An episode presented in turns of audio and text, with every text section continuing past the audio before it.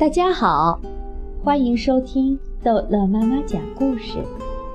今天逗乐妈妈要讲的是安徒生童话《竹》。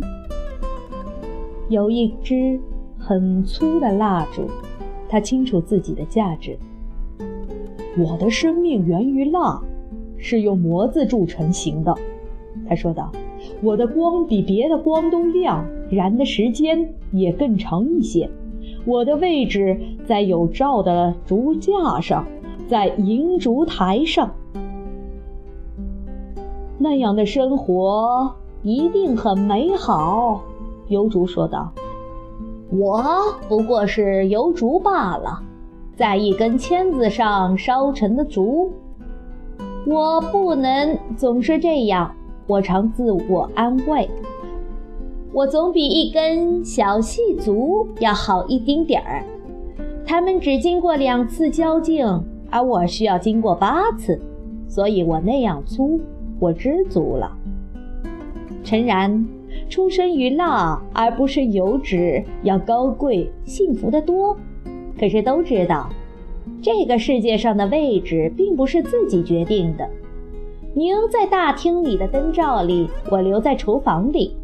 不过那也是一个很好的地方，全家人的饭菜都是从那儿来的。但是还有比饭菜更重要的东西，蜡烛说道：“欢宴。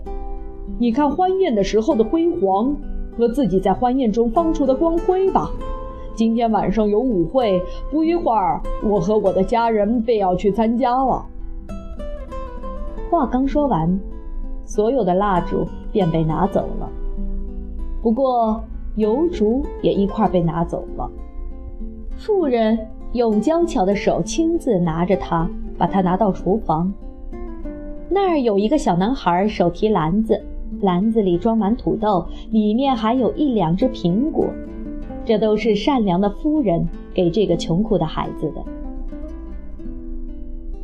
再给你一支竹，我的小朋友。他说道：“你的母亲要坐在那里工作到深夜，她用得着它。”这家人的小女孩在一边站着，她听到“到深夜”这几个字的时候，她高兴地说道：“我也要待到深夜。我们有舞会，我会戴上大蝴蝶结的。”她的脸多亮啊，那是欢乐。没有蜡烛光，能比孩子眼睛里闪出的光更明亮。见到他这副样子，我真幸福。油主想到，我永远不会忘记，我肯定永远再也见不到了。于是他被搁进篮子盖起来，小男孩带着他走了。现在我要去哪儿？油主想到，我要到贫苦人家去，这里连一只铜烛台恐怕都没有。而蜡烛要插在银烛台里，看着那些最高贵的人为最高贵的人照明，该是多么美啊！我命中注定是油而不是蜡。油烛来到了穷苦人家，一个寡母带着三个孩子住在富人家对面的一间低矮的屋子里。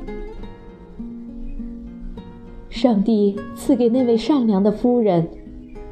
他送给我这些东西，母亲说道：“这是一支很好的烛，它可以一直燃到深夜。”烛被点燃了。呸呸！他说道：“他拿来点我的火柴，气味真刺鼻。在富人家里是不会用这些来款待蜡烛的。”那边的蜡烛也都点燃了，烛光射到街上，一辆马车隆隆驶来。载着身穿华贵衣服的客人参加舞会，这时，音乐声响了起来。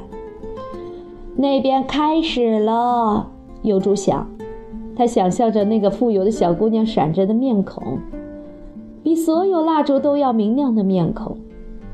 那个情景我再也看不到了。这时，贫苦人家最小的孩子进来，这是一个小姑娘。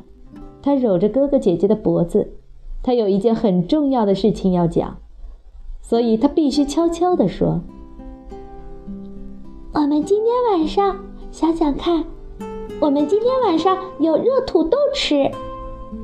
他的脸发出幸福的光亮，烛光正射在他的脸上，他脸上露出的欢乐和幸福和富人家的小姑娘一样。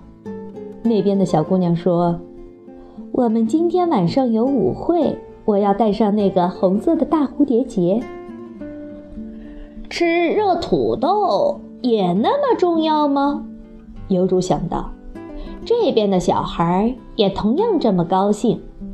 他打了个哈欠，就是说，他啪啪的响了一下，再多的动作，油族就捉不到了。桌上摆好了，土豆也吃掉了。哦，味道多美哦，真是一顿节日的美餐。然后每人还分到一个苹果。最小的那个孩子念起了一首诗：“好上帝，谢谢你，你又让我吃饱了。”阿门，